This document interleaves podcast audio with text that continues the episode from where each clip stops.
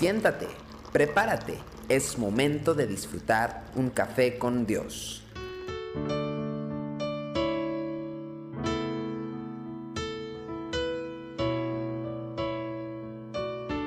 Bienvenidos a Café con Dios. Hoy quiero hablar de Proverbios 24, versículo 30 al 32, que dice, Pasé junto al campo del hombre perezoso y junto a la viña del hombre falto de entendimiento, y aquí que por toda ella habían crecido los espinos, ortigas ya habían cubierto su faz, y su cerca de piedra estaba ya destruida. Miré y lo puse en mi corazón, lo vi y tomé consejo. La situación que describe el autor de este versículo seguramente con frecuencia se veía por los caminos de Israel. Muchos pasarían por este mismo lugar y verían el estado de dejadez de ese campo. Verían el deterioro con mucho asombro, pero luego seguirían por sus caminos. Es decir, la gente pasaba de largo. El autor, como dice una traducción, guardó en su corazón lo observado. Es decir, trató de descifrar qué significaba ese cuadro tan triste que estaba mirando. Intentó ver más allá de lo visible para entender los principios de vida que delataban esa escena de dejadez, de deterioro. Y esas lecciones no están a la vista de los que pasan por la vida corriendo, apurados, solamente concentrados en sus cosas. Eh, estas cosas, estas lecciones se pueden discernir cuando uno añade al proceso de observación un riguroso ejercicio de reflexión o en otras palabras, meditación. Queremos rescatar esa palabra. Meditar es importante. En el caso del esfuerzo del autor de, de Proverbios, esta reflexión dio fruto y recibió instrucción.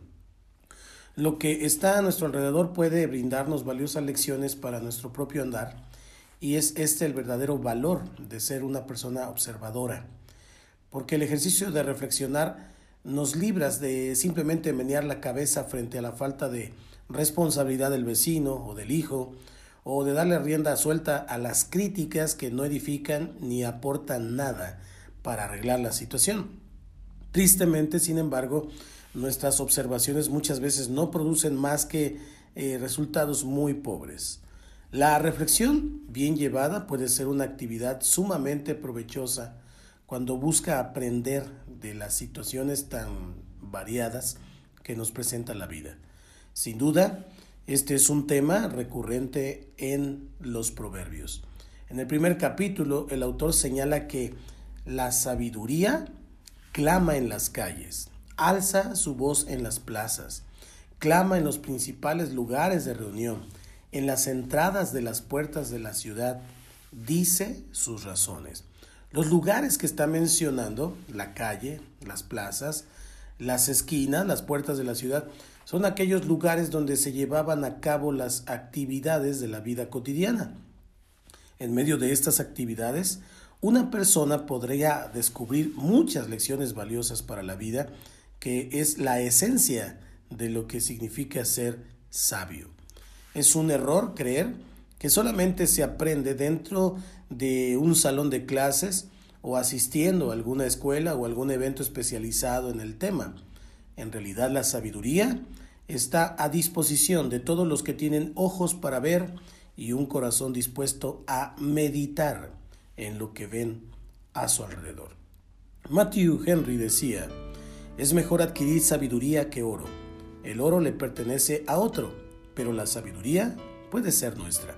El oro solamente sirve para el cuerpo y este tiempo presente, pero la sabiduría es para el alma y la vida eterna. Que Dios te bendiga, qué bueno que sigues con nosotros en Café con Dios. Tu amor por mí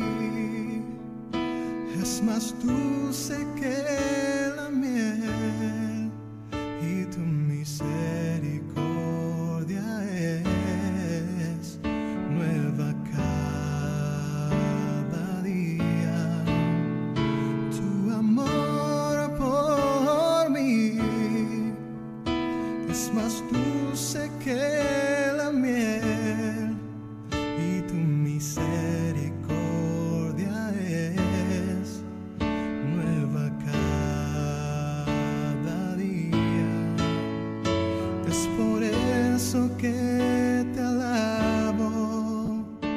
Es por eso que te sirvo, es por eso que te doy todo mi amor.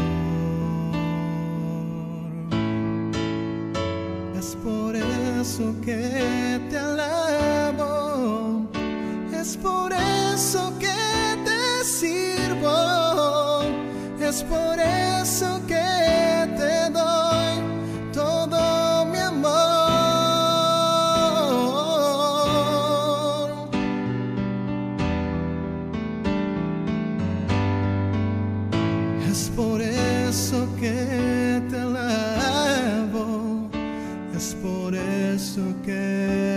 decir